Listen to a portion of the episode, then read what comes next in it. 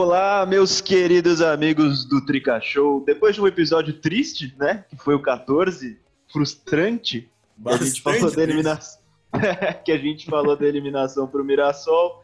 Agora a gente tem um episódio mais legal, como vocês puderam ver pelo título. Não sei se vocês perceberam, mas a gente está tentando fazer sem, sempre trazer um convidado especial nos episódios múltiplos de cinco. Então no 5 foi o Álvaro Pereira. Pikachu também é exatas, hein? Exato. No 5 foi o Álvaro Pereira, no 10 foi o Renan e agora o Ed Carlos. Como vocês puderam já ver, a gente já vai apresentar ele. A gente não tinha falado sobre isso antes, a gente estava tava esperando dar certo pela terceira vez, mas agora deu certo. Então vamos que vamos. Episódio múltiplo de 5. Podem esperar alguma coisa boa que vai rolar. Luca Chiellini, como vocês puderam já ouvir, está aqui com a gente mais uma vez. E aí, Luca? Salve Bebone, salve galera do Trica Show. O bom é que eu sempre estrago a minha apresentação porque eu não me contenho no começo e falo alguma palavra aleatória no meio. Sim, podemos falar agora. O 20 vai ter alguém, pode esperar. E tamo junto, vamos para mais um bate-papo especialíssimo, né? Quando a pessoa ganha tudo isso de título, ganha título mundial Libertadores, já é sensacional. Então vamos lá. Guilherme Mirra, e aí, G, tranquilo? Fala, Boni, fala galera do Trica Show. Tô bem ansioso para essa aqui e orgulhoso da gente conseguindo manter essa sequência. Espero que continue daqui para frente, no vigésimo também. É isso. E Pog, Rafa, e aí, Pog?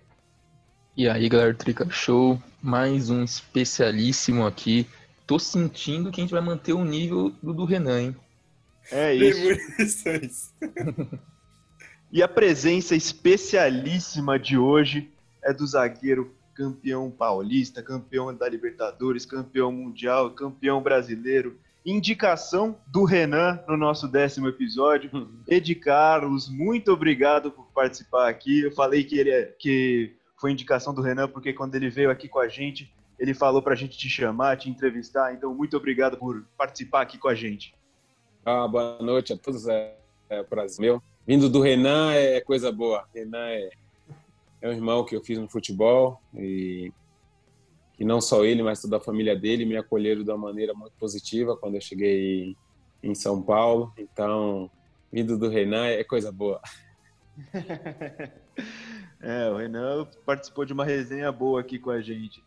E para a gente começar, eu queria te perguntar hoje, você pensa na sua aposentadoria dos gramados? E se sim, você tem algum plano para depois que você pendurar as chuteiras? Cara, eu já há um ano já já venho fazendo um planejamento, já estudando, fazendo algumas pesquisas também. É, tem várias situações, né? Penso sim.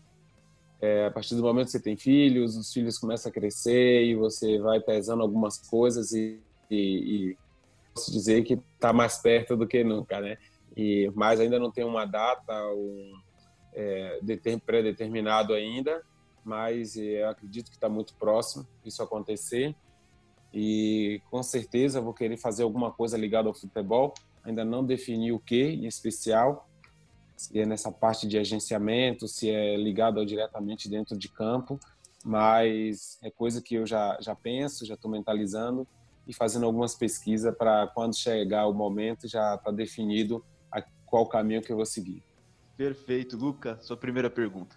É, Carlos, você estava naquele elenco né, de 2005 maravilhoso e você era muito novo naquela época. Eu queria saber como que foi ganhar os títulos de tanta expressão tão novo e com caras que já tinham mais rodagem no futebol. É que, na verdade, nós falamos assim de 2005, né? Então, muitas pessoas falam, pô, tá muito novo, já tá, como você perguntou agora, né? Citou. Mas, na verdade, o que, o que nos deu o maior lastro foi já ter subido em 2003, né? Ter vivenciado com grandes pessoas, com grandes caras que nos receberam de uma maneira muito positiva.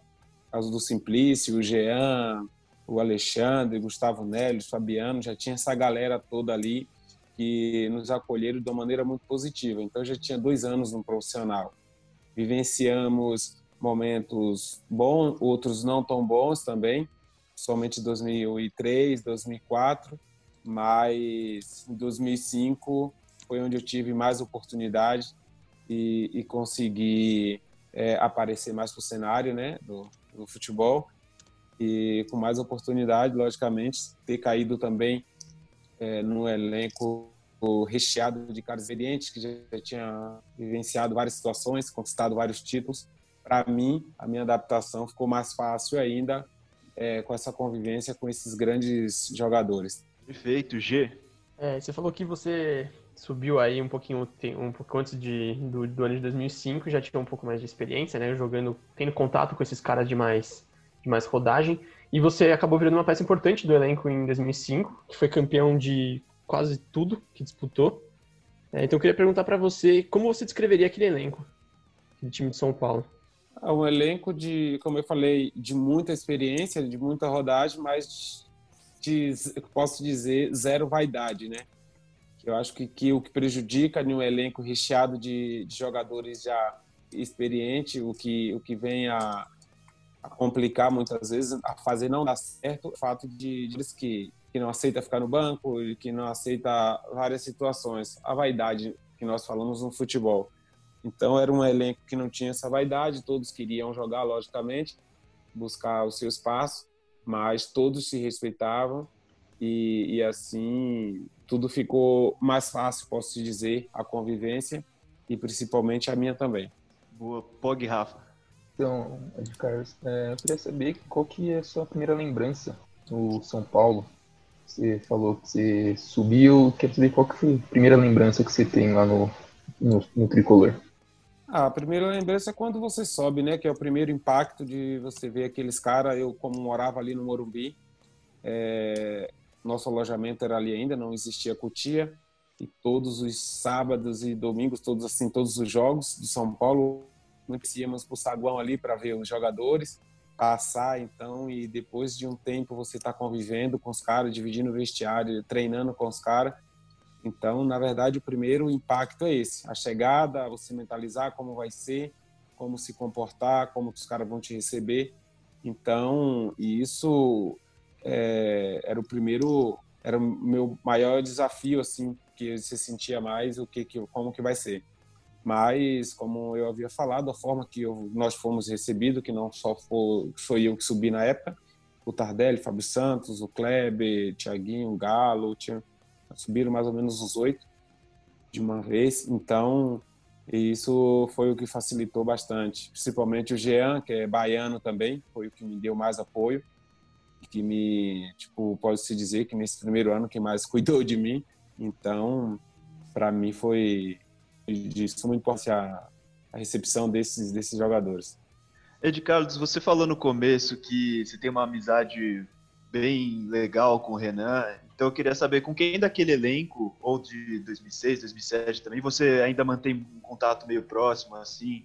Quem acabou ficando um pouquinho, você acabou perdendo um pouco desse contato? Cara, na verdade, em especial esses 2005, ele era tão legal, era tão leve que, tipo, nós temos o grupo, né? Só a galera de 2005. É, então, eu é, participo do grupo, então é, a interação é, é, diária praticamente, a galera. Então, todos ali de 2005 é, tá no grupo e mas assim, mas em especial é o Fábio Santos e o Renan, assim, são meus irmãos mesmo, assim, que eu levo para toda a vida, independente do futebol.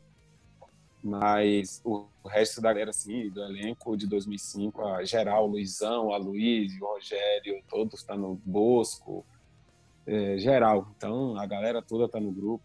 Júnior, Mineiro, Josué. Então, é, a gente está sempre falando, sempre conversando.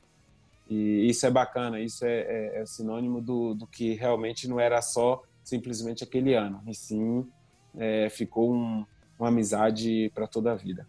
Ah, que da hora. Luca, vai. Voltando para essa questão que você falou da transição da base, você falou de algumas pessoas que te ajudaram. É um negócio que a gente também perguntou pro Renan. Eu queria saber como você ficou sabendo dessa notícia que você ia subir pro profissional e como foram seus primeiros dias ali já atuando com o elenco que você falou que você, vocês ficavam vendo e tudo mais. É, na verdade, nós jogamos uma Taça São Paulo e pós-Taça São Paulo, e por sinal, fomos tão bem assim, mas tivemos a oportunidade de, de subir. Fomos desclassificados para Santo André, acho que já nas semifinais praticamente. E, e depois e tivemos a oportunidade de subir. E ainda ficou um pouco, um tempo na transição ali, jogando, descendo para jogar jogos da com o Cilinho, né, na, no aspirante. Fizemos alguns jogos ainda, algumas participações. E, mas em 2004 foi onde eu fui efetivado mesmo e fiquei diretamente no profissional.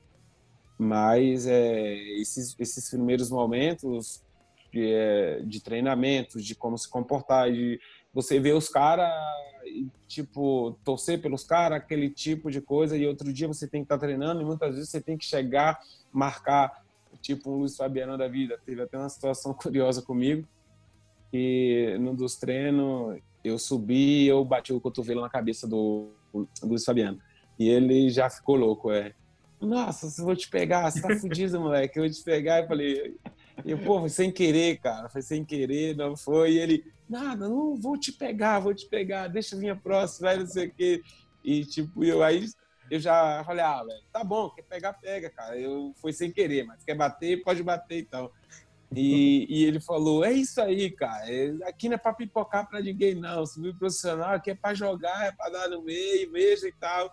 E, então, tipo, ele tava meio que tipo, me testando e, tipo, uma forma de de mostrar para a gente que, a partir do momento que subir profissional, você tem que respeitar, logicamente, os, o, os profissionais, você tem que ter um certo respeito, mas dentro de campo você tem que tem que dar a sua vida, tem que fazer seu trabalho, se tiver que bater, tem que bater, mas logicamente que não pra, na maldade, mas tem que chegar duro, tem que chegar firme, porque senão você não vai crescer no profissional. Mas foi isso uma, uma história curiosa que aconteceu e que, tipo, depois você até ficou até, fiquei até mais aliviado. Falei, pô, agora eu, agora eu vou chegar, chegar mais firme também nele. É, mas ele, ele sempre gostou do contato e aí facilitava pra gente, pra nós zagueiros também. É, o Renan falou muito do Luiz Fabiano aqui também. Não, o Luiz era uma figura, cara. Era um cara que, pô, sempre gostava de interagir com a gente, sempre é, sempre zoar também. Então isso terminava que era uma referência, tipo tava voando, fazendo, pô, decidindo vários jogos para a gente nessa época. Então é, vindo dele assim essa essa interação, isso facilitava para a gente, deixava a gente mais à vontade. E o Renan também, quando ele falou aqui com a gente, ele contou uma história do, de bastidores lá com o José. Uma história. É. é. Não, mas tem, tem a história do bastidores com o Josué, que ele pediu para o Josué pedir para sair na final da Libertadores, para ele ganhar o bicho. Você tem alguma história assim, alguma resenha tipo essa? Tem, tem da estreia, né? Da minha estreia, na verdade, contra o Grêmio e sempre e, e a, acho que foi um jogo da Sul-Americana, se não me engano. E, eu falei, o Jean, é, o jogo vai passar lá em Salvador, né? Que ele é de lá também. E minha família toda vai assistir esse jogo é, vê aí se você consegue para poder jogar. Ele falou, não, fica tranquilo, se o jogo estiver tranquilo, eu vou, vou dar um jeito de sair para você estrear hoje, você jogar um pouco. E na minha estreia no Brasileiro foi contra o Goiás, mas antes eu tinha estreado é, contra o Grêmio. E aí já ia fazer a terceira substituição, aí ele falou pro Milton que estava sentindo, sentindo a coxa no último faltava 15 minutos para terminar o jogo nós estávamos 3 a 1 dos gols do Kleber, e daí ele pediu para sair. E foi onde eu fiz a minha estreia. Então, assim, a gente fala assim que o cuidado que esses caras tinham com a gente, e essa parceria, é, que era muito bacana, muito importante, nos, nos ajudou muito. Não só ele, mas como o Fábio Simplício também foi um paizão para a gente sempre e sempre cuidou da galera. Ah, que da hora. G. É, nessa, só esse começo de conversa com você e todo o nosso papo com o Renan, a gente percebe dois traços muito fortes, né? Que é a união no grupo. É, dos jogadores, você falou que tem contato com todo mundo até hoje, lá de 2005 até hoje. E também essa questão da, da raça, né? Esse, esse perfil um pouco mais, mais duro, assim, do Luiz Fabiano, que você contou uma história, e o Renan contou uma praticamente igual que aconteceu com ele. Você dando uma cotovelada meio sem querer também, não Fabiano ter ficado puto indo atrás dele. É, eu queria saber quanto você acha que esses dois traços, né, essa união e, e mostrar a raça, ter esse perfil de luta, é, quanto eles são importantes para um, um, time que quer ser campeão? Porque não é uma coisa que a gente costuma ver muito no São Paulo nos últimos anos, né? É, cara, porque na verdade futebol é um, um jogo de contato e eu acho que quando você tem dois, pelo menos dois, três atletas né, com esse com esse espírito isso consegue passar para o restante do elenco e, e entender, porque não é ser violento, mas entender que o peso da camisa, a tradição, o que representa é, essa camisa, é, que é um, é um clube que é, é, visto pelo mundo inteiro, né, cara? Não só pelo Brasil, pelo mundo inteiro. É, então todo mundo quer sempre ver. O São Paulo vai jogar, é, todo mundo quer ver, seja ele quem torce para o São Paulo ou não quer ver e sabe que a história já fala por si só. Mas a obrigação de, de, de dar continuidade na história, porque a história pode se perder é, durante um tempo, né? Mas a, a, obrigação é nossa, de nossa que eu digo, de cada ano, que é aqueles que estão ali vestindo, de manter isso vivo. É, então, acho que muitos atletas demoram um pouco de entender o que representam a Libertadores, é, para o São Paulo, para o torcedor, é, que o torcedor é, é, fanático, não, né? é louco pelo, pela Libertadores, é, virou uma tradição. Então, quando, lembro que quando nós conquistamos a vaga em 2004, foi uma festa louca que íamos jogar a Libertadores de 2005. Então, isso aí, não é que os caras não, os que estão não tenham o espírito, eu acho que a, reformulação muitas vezes atrapalha um pouco, que tira aqueles atletas mais antigos que tem já tem assim representam o clube. Então, tipo assim, sempre teve Rogério, uma referência máxima que sempre na, nos jantares, nos lanches, a conversa sempre sobre sobre o São Paulo. Então, é, isso da, alertava um pouco aqueles que chegavam. Acredito que depois da saída do Rogério não tinha tido, não tem uma referência assim máxima no peso qual que ele tinha. Então isso às vezes demora um pouco para os caras pegar o fio da ninhada do que representa o São Paulo. Boa. Pog? Falando um pouco agora do, do Mundial 2005, aquele jogo contra o Liverpool, a gente aqui, torcedor, passou um sufoco danado com pressão do time inglês, gols anulados. É, eu quero saber de você lá dentro de campo, é, qual que era a sensação sua do time? Vocês achavam que vocês iam levar o gol, vocês estavam confiantes que o título vinha de qualquer jeito, aquele era um dia que não tinha como tirar a conquista. É, cara, essa apreensão, esse nervosismo, esse medo de, de que vai enfrentar um Liverpool da vida, tal, tal, antes do jogo, te confesso que sim, pelo menos para mim. Para outros jogadores que já tinham vivenciado, jogado outras competições, tal, talvez menos, mas para mim sim. Mas a partir do momento que começou o jogo, e 10 minutos, 15 minutos de jogo ali, cara, aí tipo você já meio que esquece que é o Liverpool que tá ali, que é, é o Gerrard, que é esse, que é aquele que tá ali jogando contra você. Então, no meu caso, eu sempre tratei dessa forma. É, tem a apreensão, a concentração, o, dia antes, você mentaliza tanta coisa, passa tanta coisa pela cabeça, mas a partir do momento que iniciou o jogo, que principalmente depois que fizemos o gol. Mas o nosso time, assim, para quem está assistindo, é sempre mais difícil. Mas para mim, em especial, nosso time estava muito tranquilo todo o tempo. Mesmo quando tomou gol ali, foi anulado, coisa e tal. Mas nós estávamos tão concentrados, estava tão redondinho dentro de campo que. E outra coisa, eu também, assim, o primeiro tempo eu achei que foi tranquilo. É, antes o eu não tipo não tinha visto assim muito jogo, é, muitas vezes assim, ficar vendo o jogo. E outras correrias passou muito tempo tal, mas esses tempo da pandemia aí, nessas reprises aí, eu parei para ver o jogo completo e e olhando, e olhando lá de dentro e hoje olhando de fora, eu não achei que nós sofremos tanto.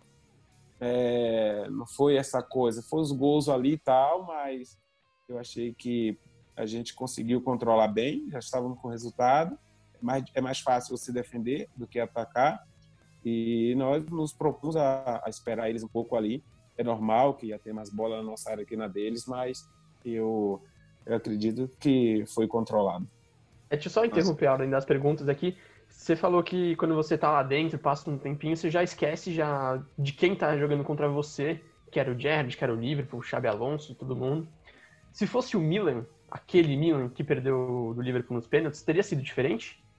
Ou é a mesma reação para todos os adversários? Ah, é a mesma reação para todos os adversários, porque você pensa assim, é um jogo único, é, tá, é uma final, é, são 90 minutos e, e agora deu, igualou.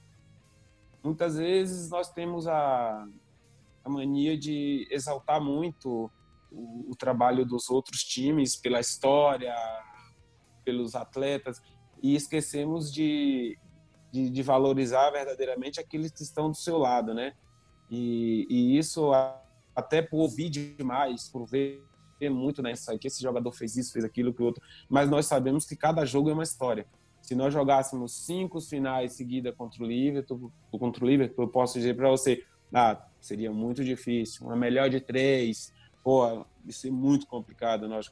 Mas se tratando de um jogo só em especial, tudo pode passar. Como já se passou muito com a gente próprio de trazendo para o nosso mundo, o Campeonato Brasileiro, tal de a gente pegar times que nós acharmos assim, pô, muito difícil a gente vai perder esse jogo, não tem, e começar o jogo e ficar duro, ficar trocado e a gente empatar e perder. Então nós sabemos que isso pode se passar, como também nós podíamos.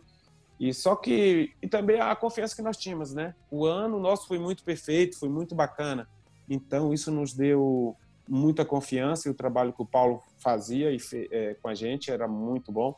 Então a confiança era muito grande que nós podíamos chegar lá e, e vencer. Eu vou passar um pouquinho para o jogo anterior ao Liverpool, a semifinal contra o Al Ittihad. E eu já vi o Rogério Ceni falando que a pressão de passar pelo Al Ittihad era maior até do que de ganhar do Liverpool, porque tinha obrigação de chegar na final, né? Que era a primeira vez que aquele formato era disputado. Então eu quero saber se realmente para vocês era uma pressão maior de passar pelo Al Ittihad e eu tenho uma segunda pergunta que é, eu preciso perguntar isso para você. O que passou pra, na sua cabeça naquele segundo em que você cabeceia e a bola quase entra contra, mas vai para fora? Ah, cara. Eu, eu no seu lugar teria um infarto. Não, principalmente se tratando de um mundial, você pede, se agradece a Deus muito, né, por ter te dado esse livramento, é que nós sabemos que pode acontecer, mas o que acontece Mas... para um zagueiro, né? É normal para um zagueiro é, tá lá, é, bola aérea, às vezes é. pega errado e entra. A intenção é sempre tirar, mas isso pode, pode passar. Mas ainda bem que, que no momento certo não, não aconteceu. E a outra pergunta, assim, a obrigação era nossa e eu acho que nós sofremos até mais por esse aspecto de, de termos achado, eu em especial por Al-Ittihad, um time da Arábia, da Arábia Saudita tal, é, vai ser um jogo é, mundial, tá, vai ser jogo difícil tal mas não esperava tanto. Esperava que seria um jogo mais, mais tranquilo para a gente, pela qualidade técnica que nós temos e por tudo que nós já tínhamos feito durante o ano. Mas foi bom, foi positivo, que isso aí nos alertou ainda mais para o jogo contra o Liverpool e nós entramos mais ligados e mais concentrados. Luca, faz a pergunta. Eu queria saber duas coisas. Você falou vários nomes, é, tanto de zaga quanto outros, eu queria saber com quem você mais se deu bem, você mais acha que encaixou na zaga de São Paulo. E aproveitando que você falou do Mundial, eu queria saber aquela sua história da medalha que você quase perdeu. ah, é. Foi uma brincadeira. Meu, meu sogro, eu, nós ganhamos o Mundial, tal, voltei, e meu sogro é de Minas. E eu fui para Minas, né? Que todo ano eu passo as férias com ele lá.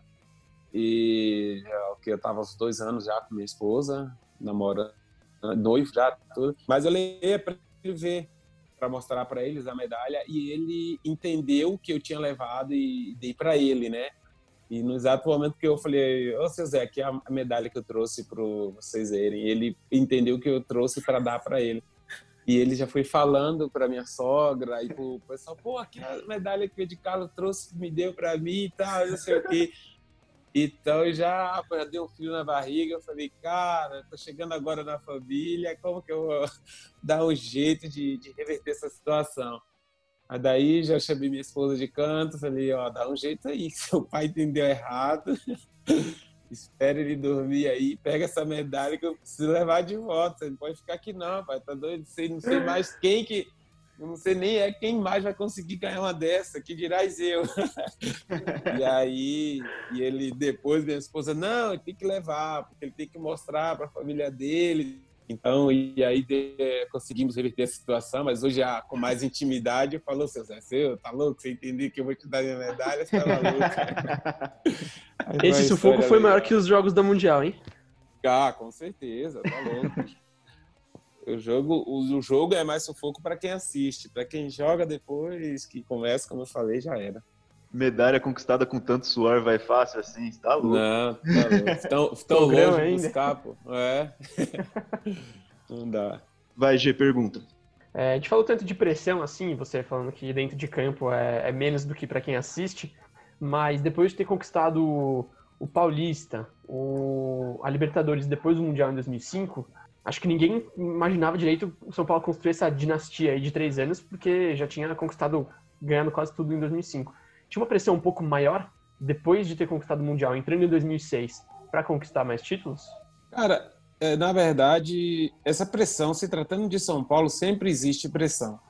Todos os campeonatos que começa, tipo, é uma pressão muito grande, porque a grandeza, pela grandeza do São Paulo, pela, como eu havia falado, pela história, ali mundial, já tinha sido campeão duas vezes, então fica sempre aquela pressão, o jogador precisa, tipo, tem que ganhar o tri, o tri e tal.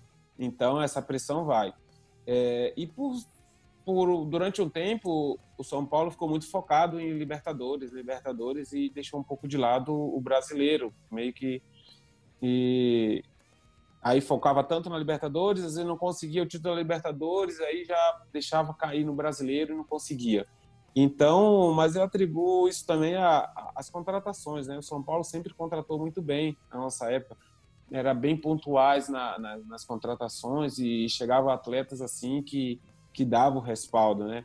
Porque na verdade mudou bastante de 2005 para 2006, saíram saíram bastante jogadores, mas com a espinha dorsal ali e chegaram atletas assim que com capacidade que deram conta do recado e conseguiram aí essa sequência, né? Até treinador também como Murici e chegou e também deu essa sequência e, e conseguimos e, e, conseguimos dar essa sequência aí nos títulos.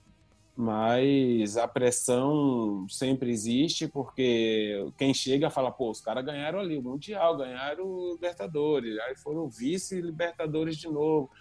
Então, a galera já, pô, a gente precisa também fazer por merecer para conquistar alguma coisa positiva e deixar o nome na história do clube. É, isso aumenta um pouco também a vontade dos adversários, né? De, de jogar contra um time que já conquistou tanto, né? É, o time é ser batido, né? Todo mundo, ah, não, é o São Paulo. Que é como eu te falo, automaticamente, São Paulo tá aqui, tipo, todo mundo, os que vão jogar contra, é, é o momento de aparecer também, vencer e aparecer e também automaticamente pensa em buscar o espaço no próprio São Paulo. Então, uhum. ir bem, fazer um campeonato bom e jogar bem no São Paulo para poder ser contratado pelo São Paulo. Todo mundo quer jogar no São Paulo. Então, é tipo assim, eu defendendo o meu e outros querendo tomar o lugar, o espaço. Então, é assim que é. Perfeito. Pog? É, no começo, a gente falou um pouco já da aposentadoria. Eu queria saber agora como é que tá o seu plano futuro na carreira. Se já tem contato com algum time, saiu mesmo do Juventude? É, como é que está esse seu planejamento futuro no futebol? Cara, eu tenho, eu tenho contrato aqui no Juventude até novembro. Devido à pandemia, teve algum, tá, tá havendo algum, alguns ajustes, algumas coisas, estamos conversando, é, o fato de dar continuidade ou não, mas é, o, o, meu futuro, na verdade, é esse. Eu tenho feito alguns cursos, tenho contactado algumas pessoas ligadas ao futebol, treinadores de que, que eu passei, joguei, que eu admirei o trabalho, coisa do tipo, e, e fazendo uns estudos, como eu te falei, falei, comentei com vocês, para depois chegar aí, sei lá, no final do, do ano, definir se eu dou sequência, mais um ano no futebol, ou se eu já vou partir para alguma para alguma, alguma sequência com algum dos clubes que eu passei, fazer alguns estágios e isso aí. Mas por enquanto é o foco aqui até novembro e depois definir 100% o que, que eu vou fazer. Para iniciar nossa última rodada de perguntas aqui, eu tenho uma de um grande amigo meu, Rafael Capelato, e é sobre a questão, a polêmica que o Arboleda se envolveu no final do ano com a camisa do Palmeiras. É, você, como um zagueiro que fez muita história com a camisa de São Paulo. Como que você enxerga um episódio desses? Você acha que também o São Paulo tomou a decisão correta de passar uns panos quentes e deixar, deixar meio quieto? E também ele jogou em rivais, né? Então.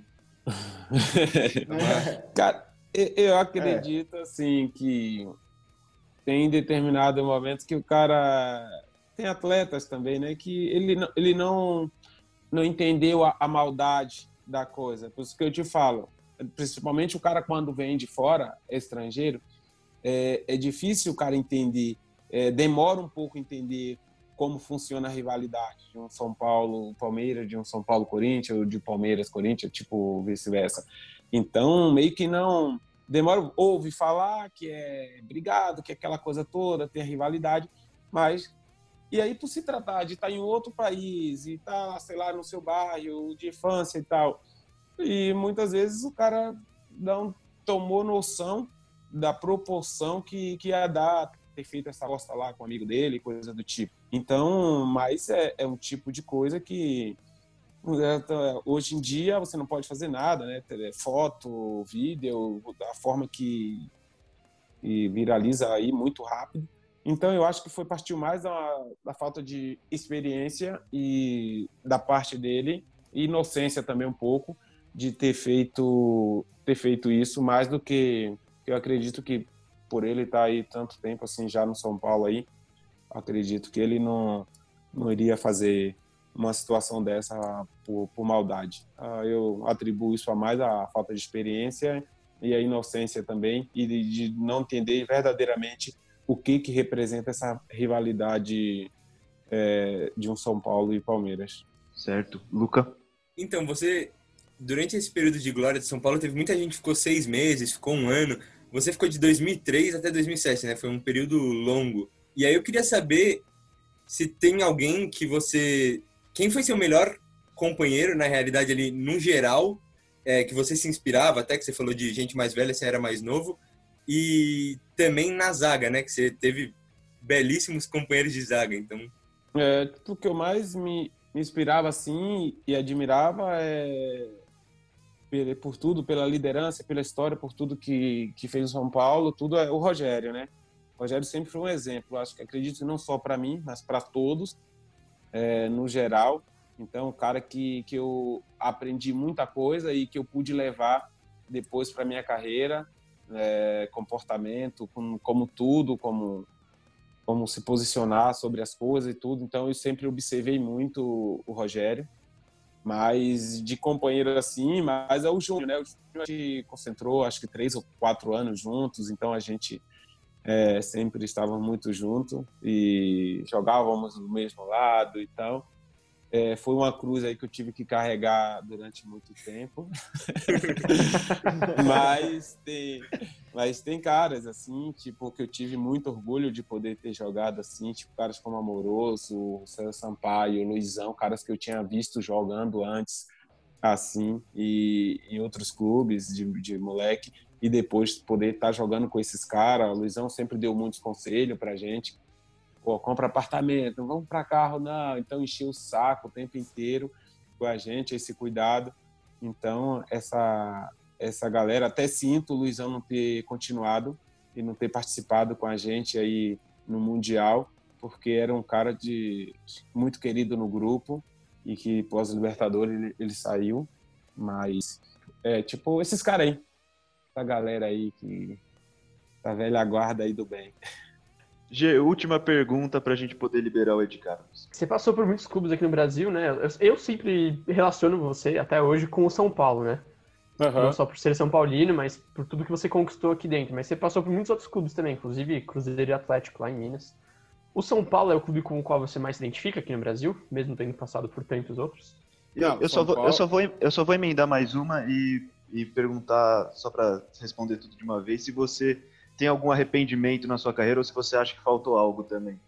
Não, cara, eu não arrependimento nenhum, só tenho a agradecer assim na minha carreira, porque tudo que eu fiz, eu fiz com é, pensado, com convicção, assim, sempre tive minha esposa também que me, me ajudou, né, desde, desde lá de sempre teve comigo, então sempre as coisas que eu acertei, eu fiz com consciência, né? E aquelas que, que eu errei também, errou, mas errei também, mas fazendo, procurando fazer a coisa correta. E, e é isso aí. Assim, o, o Atlético, o Galo e o, e o São Paulo são os dois times que eu tenho, assim, tenho respeito a todos, todos, todas as torcidas, né? Dos times que eu passei, porque abriram porta para mim e para eu mostrar o meu trabalho. Eu agradeço a todos, tenho um carinho muito grande e um respeito muito grande. Tanto que eu nunca me envolvi em polêmica de falar de um time, de torcida ou outra. Isso para mim nunca, nunca achei legal. É, sempre tenho um carinho muito grande. Mas o São Paulo e o Galo são dois clubes que eu tenho assim um carinho muito grande, um respeito muito grande por, por tudo que eu vivi, não só dentro de campo, mas fora também. O São Paulo, na verdade, eu termino que eu nem coloco na, na, conta, porque o São Paulo foi onde eu me criei, foi onde me ensinaram. Eu cheguei aos 15 anos, é, tive educação. Então, o São Paulo, assim, vamos dizer que eu ponho assim como o, o máximo. Mas uhum. dos outros clubes, é, é, o Galo, que eu tenho um carinho muito grande, respeito, sempre faço questão de visitar quando eu vou a Belo Horizonte. E, e o carinho pelo São Paulo é, não é só carinho, né? É gratidão, vai além de, de da pergunta que você perguntou, porque é, é como um pai para mim, tive treinadores de juvenil, Lucas Neto, Bruno Petri, Visoli, Cilinho e o Pita, por uma, um, passei para a mão desses caras aí que cuidava da gente como filho. É, treinador ia 15 15 na escola, saber como a gente estava, então é, então isso aí passa, vai além do, de clube o São Paulo para mim. Seu sogro é atleticano? Meu sogro ele fala que ele é de Carlos Futebol Clube, porque quando eu comecei aí na casa dele foi em 2003, né? É em 2003 que eu que eu conheci minha minha esposa e e daí para lá ele não era muito ligado a futebol. Então, tempos ah, e tempos entendi. onde eu tava, ele ele corria, ele tipo é torcedor, então ele falava, ah, eu sou a de Carlos Futebol Clube, onde tiver eu torço. ah, legal. Oi, de Carlos, antes da gente Oi. se despedir, assim como eu fiz com o Renan, eu gostaria de pedir para você indicar dois nomes para a gente poder trazer aqui, porque a cada cinco a gente faz com um convidado especial, né? E a uhum. gente fez com o Álvaro Pereira, com o Renan, e aí eu queria que você indicasse um da sua época e um que não é da sua época do São Paulo. Um que é da minha época. O, Jean, zagueiro, ele é um cara que tem um carinho muito grande. Teria o Jean e teria o Fábio. É, da minha época, é os dois, né? Ah, o Jean tem um carinho muito grande pelo São Paulo, mesmo depois de ter saído, ter jogado em time rivais também, mas foi que iniciou também aí no São Paulo e tem um carinho muito especial pelo São Paulo. Ele sempre fala com muito carinho de tudo que ele vivenciou aí. E que eu não, não da minha época, eu saí em 2006, ah, o Washington, cara, Coração Valente, o cara aí, Pô, joguei legal. com ele no Fluminense depois, é, depois, depois do São Paulo, e ele teve uma participação boa, bacana aí, você podia ir, ir trocar um papo com ele. Tentaremos. com certeza. É. Ed Carlos, não tenho palavras para te agradecer, é sempre uma honra a gente conversar com alguém que vestiu a nossa camisa com, tanta, com tanto respeito, com tanta vontade, e que fez história no, no clube que a gente torce. Então, muito obrigado por participar aqui com a gente. Nada, cara, eu que agradeço, principalmente quando para falar do São Paulo, é tudo ligado ao São Paulo, pode ter certeza que o carinho é muito grande. Sempre que eu puder, vou estar assim participando, seja em qualquer outra situação, porque é o mínimo que a gente pode fazer é, de tudo que nós recebemos do, desse clube tão, tão querido aí por todos. Sensacional, muito obrigado, uhum. viu? Valeu, cara. E essa foi a resenha espetacular com o Ed Carlos, mais uma conversa sensacional. E obrigado mais uma vez, Luco Chialini, 100% presente. Valeu, Beboni, resenha espetacular, ó, até as palavras se misturaram aqui. Não consigo, não consigo não estar, né? Nós está na parceria aí já há 15, que venham muitos mais. É, foi, pô, foi fantástico. E teve mais indicação, né? Então a gente falou lá no começo sobre o vigésimo ter nomes. Vamos ter nome de peso se tudo der certo. Vamos vai aguardar. Dar, vai, dar. vai dar certo, vai dar tudo certo. E mais uma vez, obrigado, Gemira. Valeu, Boni. Valeu, rapaziada. O agradecimento é de Carlos também. Papo sensacional. E acho que vale dizer também que o nosso próximo convidado, se tudo der certo, é, tem um coração grande, né? Aí você já tá sendo ousado. Tá sendo ousado, mas gostei, gostei. Ousadia é o que há. E valeu, Pog. Valeu, pessoal. Já estou ansioso para o vigésimo episódio daqui um mês e poucos dias. Pessoal já animado, gostei, gostei. E Ousadia, né, vocês... né, Boni? Esse é o lema. Exatamente. E acompanhe os outros episódios. Ouçam com o Álvaro Pereira, que ficou bem legal também. Ouçam com o Renan, que ficou bem legal também. E ouçam os outros, que estão bem bacanas. Então vão lá nas principais plataformas: Spotify, Anchor, Apple Podcast, Google Podcasts. E a gente está postando também no YouTube, para quem não tem essas plataformas de áudio. E lá no YouTube também tem outros tipos de conteúdo, como nossos vídeos de pós-jogo, as análises das partidas, que não foram muito boas, né? As últimas. E o Trica Ataca com Gemirra, que é um. Pra quem gosta de mais tática ali, um negócio mais. Na, na pranchetinha, o moleque tá mandando muito. E as lives do Lucas, sempre tem as lives do Lucas no nosso Instagram, arroba Tricashow, que lá estão todas as informações sobre o YouTube, sobre os links das plataformas e tudo mais, tá lá, arroba Tricashow, siga lá, interaja com a gente, que a gente gosta muito de vocês. Então vão lá e sigam a gente. E obrigado a quem chegou até aqui. Até o próximo episódio. Até semana que vem e tchau.